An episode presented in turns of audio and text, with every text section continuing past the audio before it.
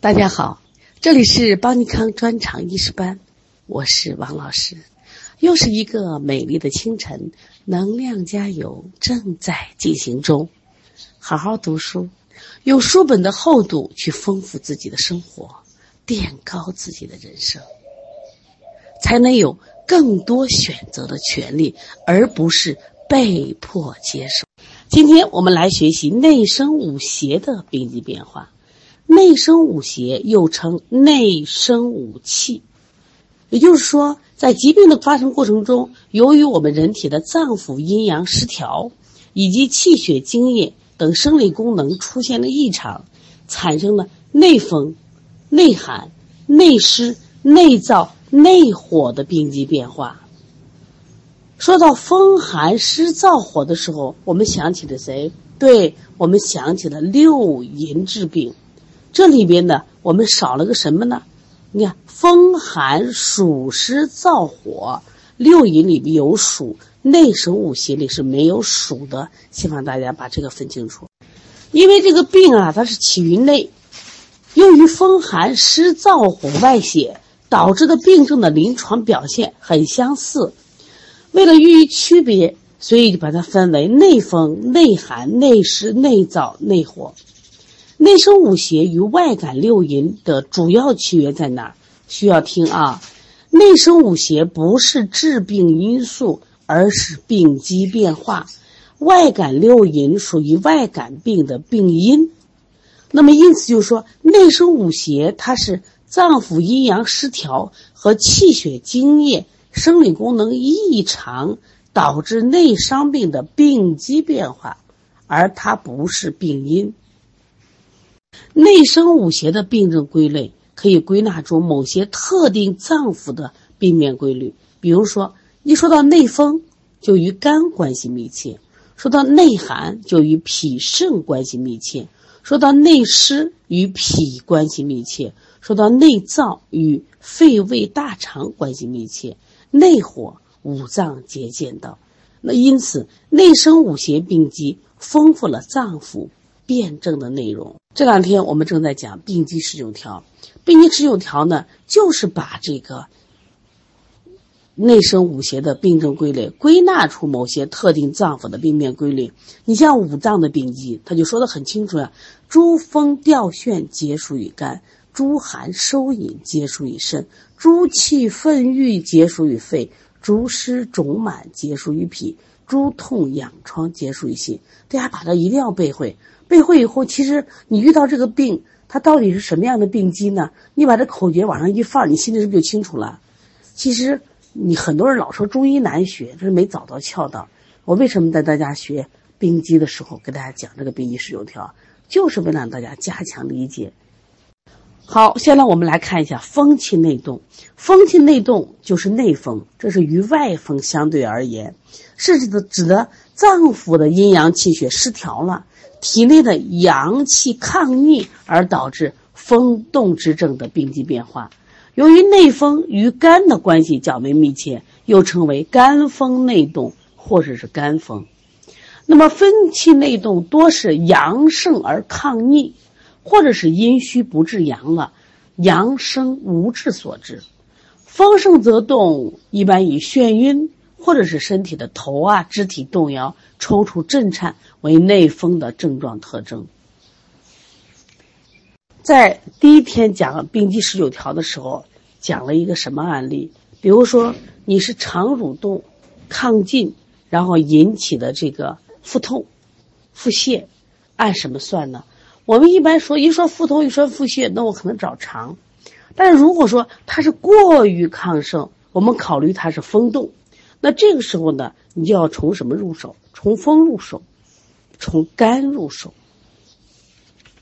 大家把这个思路好好听听。如果没听到病机十九条第一条的第一天讲课的时候，也好好听听啊。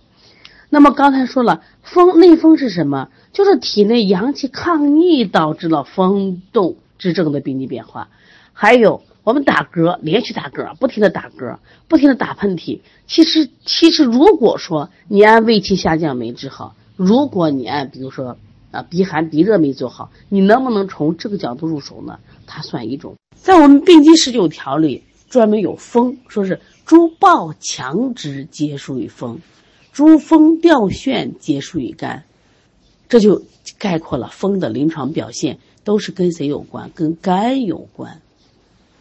因此，古人有人这样评价风，说内风呀是人身体重阳气之变动，也就是说。体内的阳气抗逆变动是内风的主要病机。那么这个风气内动的病机呀，我们可以好多风。我们教材有一个表，我们可以热极生风，也可以肝阳化风，还可以阴虚风动，还可以血虚生风，还有血燥生风。这就可以理解成体内阳气抗逆引起的这个动风的病理表现。这实际上给我们好多启发。我们看得见的风病，那属风；那你没看不见的这个腹痛腹泻，没想到它也属于这个和风。但有前提啊，有前提是什么？就是这种我们要肠痉挛引起的啊，就肠这个蠕动亢奋引起的，要大家分清楚。那现在我们来看一下关于这个。内风它有好多风啊，我们必须了解。第一个就是热极生风，热极生风就是邪热炽盛了，它烧灼了体内的津液，也伤及了我们营血，烧灼了肝经。那么结伤了肝阴以后，经脉是不是就失常了？经脉失常就会产生动风的病机变化。这种情况呢，一般就是见于这种热性病的极其，就是高热不退，三十九到四十度。它会出现什么情况？惊厥，这个我们在临床中是经常遇到啊。小孩高热惊厥，是抽搐、鼻翼煽动、脚弓反张，然后目睛上视，这一般都伴有高热、神魂沾瘀，这叫热极生风。像发热引起的惊厥，属于热极生风。那么还有一种叫肝阳化风，其实肝阳化风指的是肝阳偏亢了，或者是肝肾阴亏。阴不制阳，导致了肝阳亢逆无治而动风的病机变化，管不了了，没人管了啊。那么这些情况呢，多见于什么？情志所伤，肝郁化火，或者是我们年老的肝肾阴亏，或者是操劳过度，或者是操劳过度耗伤了肝肾之阴，导致了阴虚阳亢，风气内动。那么有什么临床表现呢？那轻的。就见我们的肌肉就是损动、抽动，轻轻的抽动，芝麻震颤、眩晕欲扑。那么，或者是严重一点的，就口眼歪斜，发为半身不遂，甚至会出现血随气逆、猝然扑倒，或者闭绝，或为脱厥，就是晕倒了，不省人事了。你看，肝阳化风。重症也挺危险的啊，轻症的话就是我们身体会有这种抽动，这属于肝阳化风带来的表现。现在我们很多中风病人，呃，多是肝阳化风。还有一个风叫阴虚风动，阴虚风动呢，它是指的阴气衰竭了，那么它宁静抑制功能减退了，而引起动风的病理表现，多是因为什么？阴气和津液大量受损，比如说小孩一次发烧。大量使用美林，大量出汗，或者小孩呕吐，或者腹泻这种伤津，阴虚则阳亢，抑制能力减弱，那加之经脉失于滋润，就会出现虚风内动。阴虚风动多见于久热病的后期或者久病伤阴，它也会出现痉挛、肉动，那叫损动啊，手足的蠕动，潮热盗汗。五心烦热，伴低热，舌光红少苔，脉细弱一些，这个阴虚的症。下来我们来看一下血虚生风。血虚生风是血液亏虚了，肝血不足，经脉失养，血虚不能融络造成的。会出现什么症状呢？肢体的麻木不仁，筋肉的跳动，甚至手足拘挛不伸等症。另另外。我们还有血燥生风，血燥生风主要指的是血虚精亏，那么湿润化燥，肌肤失于濡养，经脉气血失于和调，皮肤会出现皮肤干燥、肌肤甲错，还有皮肤瘙痒和落皮屑，说到肌肤甲错，我们有没有印象？我们说淤血的皮肤也是肌肤甲错，血燥生风也是肌肤甲错，要记下来啊。在我们教材里，关于内生五邪的风，我们就讲了五个风啊，风行内动讲了五个风，我们理一理。第一个是热极生风，有没有条件？有，一般是高热，在热性病的极期。那第二个是肝阳化风，多指的是肝阳偏亢。肝阳偏亢，还有一种情况就是肝肾阴亏，水无制寒，但前提是什么？它肝阳必须亢，就肝的阳气生动无滞，亢而化风，所以它动的程度，不要比后面阴虚风动的程度较强烈。那下来我们就说阴虚风动，阴虚风动呢，它属于什么？我们阴不足了，经脉失阳，所以它也会动。那么它是手足蠕动。那么我们是肝阳化风的话，它严重的会出现半身不遂，或口眼歪斜。这两个要注意程度啊，不一样。在这里，我们还要想区分一下，阴虚不等于血虚啊，因为我们人体里血是血，津液是津液，阴虚风动的话是津液损失了，血虚风动的话是血虚亏虚了。当然，你说血虚血亏虚了，津液会不会亏虚？有可能，但重点是血亏虚了啊。血虚生风是血液亏虚不足，肝血不足。那么肝血不足，肝是养什么经脉的？因此会出现肢体的麻木，你发麻，发麻是不是这种肌肉的跳动，甚至手足举挛不伸，这是血虚生风啊。这几个区别要注意。血燥生风就是刚才讲的血虚了，然后呢津液也少了，津枯血少更严重了，所以肌肤都失去濡养了，会出现皮肤的干燥和肌肤甲错，而且有皮肤瘙痒。你看血虚里面没有那么严重，而。这个血燥生风，你像我们起的湿疹，它一定是血燥生风，津枯血少。我们说的荨麻疹，血虚生风，还是不一样的啊，把这个区别搞清。内风和外风的区别与联系，内风是脏腑阴阳气血失调，体内阳气抗逆导致风动之症的病机变化，与肝的关系比较密切，为里症。临床中以眩晕、头、肢体动摇。抽搐、震颤为特征表现，外风呢是感受的风邪而导致的外感病症，常见的发热、恶风、汗出、脉浮等症状。外风侵袭机体可引动内风，反之，内风日久不愈、正气不足，也可导致外风侵袭人体而发病。现在我们来看一下寒从中生，寒从中生又称内寒。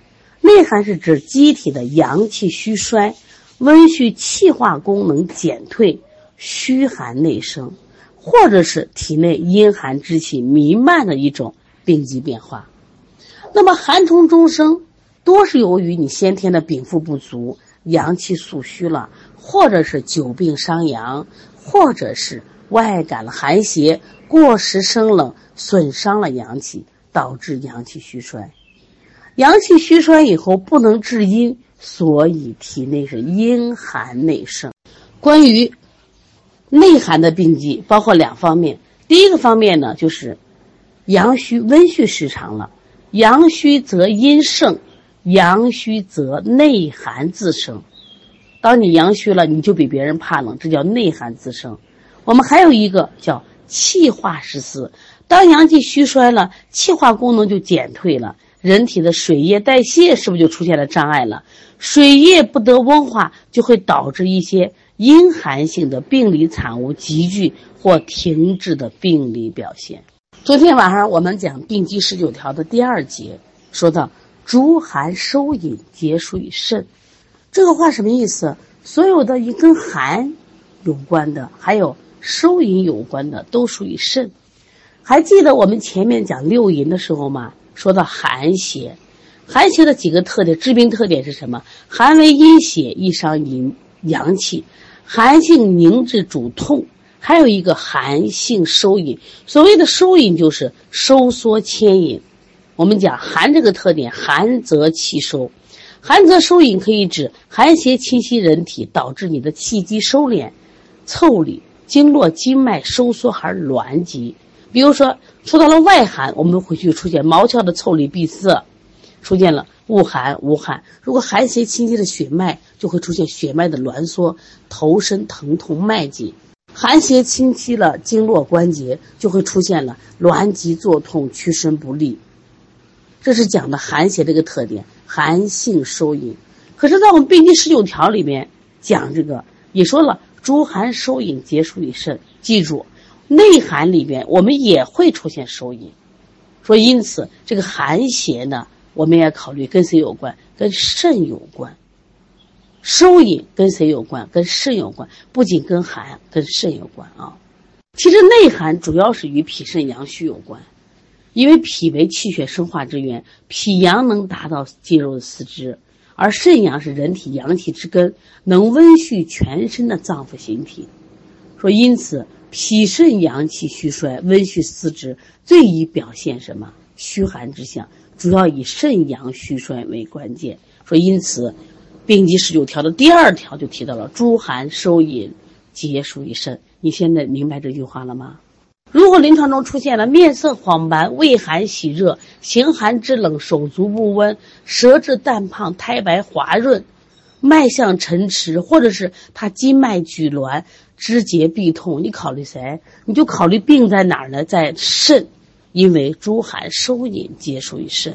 因此，在临床中，如果我们见到了这种筋脉拘挛、肢节痹痛的症状，然后它伴有畏寒喜热、形寒肢冷。你就直接考虑什么？哦，跟肾有关，因为病机十九条里有一条是诸寒收引皆属于肾。那另外，我们重点来谈一下，就是它阳气虚衰以后气化失司。你比如说，我们肾阳足不足，那会出现我们的身体水液代谢出现活动障碍，水液不能温化，就会导致阴寒性的病理产物急剧或停滞。那因此，病机十九条里还有这样一句话。什么话呢？关于风寒湿的病机，风寒湿的病机啊，说诸病水液澄澈清冷，皆属于寒。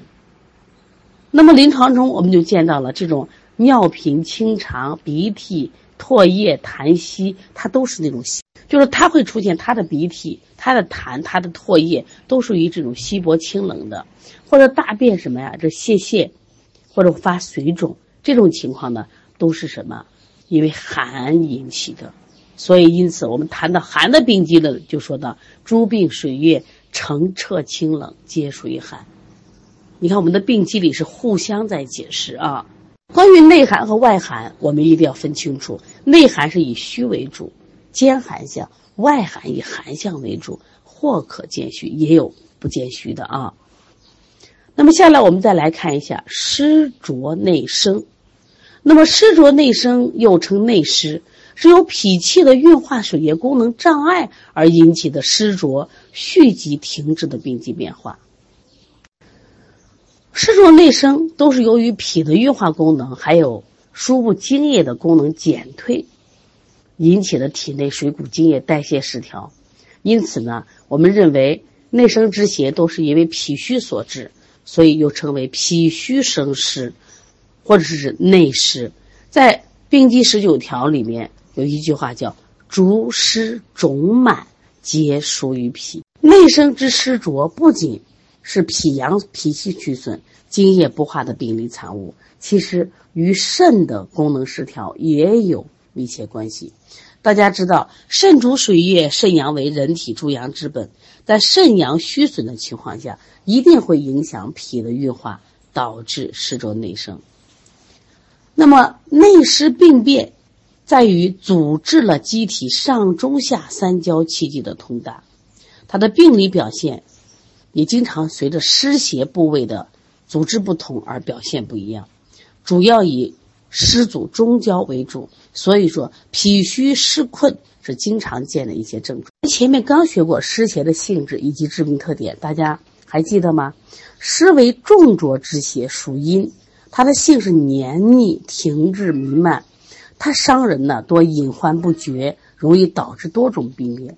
首先，湿为阴邪，易伤阳气，易阻滞气机。其实湿呢与水是同类的，所以多为阴邪。那么阴邪侵入呢，那我们机体的阳气要与之抗争，所以湿邪侵袭容易伤阳气。那么湿邪呢？刚才讲了，容易伤困脾，导致的这个脾阳不振，就会出现哪些症状呢？水湿内停，也会出现泄泻、水肿、痰饮。而且呢，湿邪呢经常留置于我们的脏腑经络，阻遏了气机，这是它主要一个致病特点。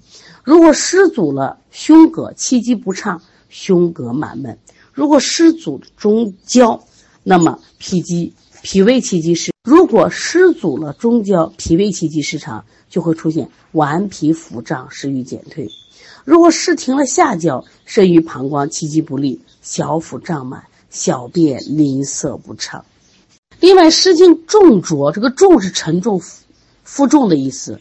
那这个浊呢，就是秽浊、脏的意思。所以说湿邪为患，经常出现一些分泌物和排泄物就秽浊不清的特征。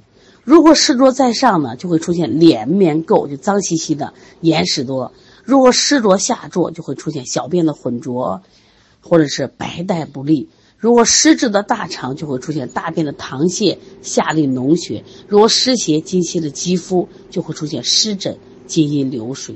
湿性的黏滞，我们在前面也学了啊，黏就是黏你不爽，滞就停滞。所以说湿邪治病啊，一个是症状的黏滞性，一个是病程的缠绵性，你还记得吗？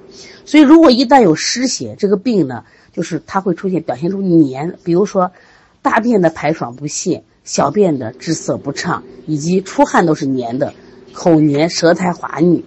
像病程的缠绵性，是因为它湿性黏着，容易阻滞气机，气不行则湿不化，焦灼难解。所以湿邪的病，其病都隐缓，病程比较长，反复发作。另外呢，湿性趋下，易袭阴位，所以它伤于湿者，下先受之。小便浑浊、泄泻、下利，妇女带下病。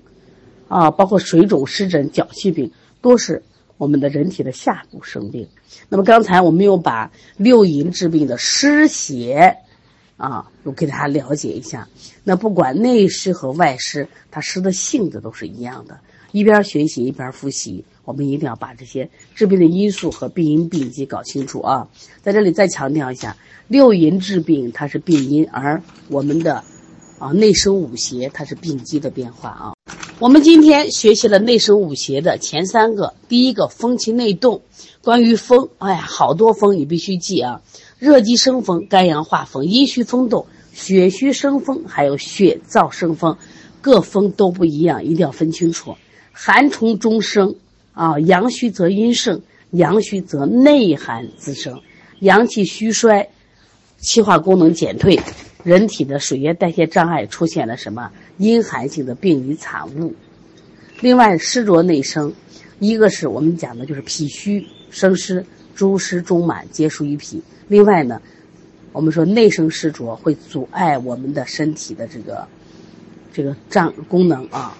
那么会阻成功能呢，它也和有谁有关？和肾有关系，一定记住，内生湿浊与肾有关。关于。内生五邪的经伤化燥和火热内蒸，我们留在明天再去预习。希望大家一定要坚持下来，坚持每天有一点点的进步，不要再说我学不会，我年龄大。其实反而小聪明的人学不会，为什么？他觉得我聪明，结果我考试突击，考试突击考试容易，但结果是呢，你的基础不扎实，你怎么能当个好医生？你看，医生和建筑行业的学生要学五年。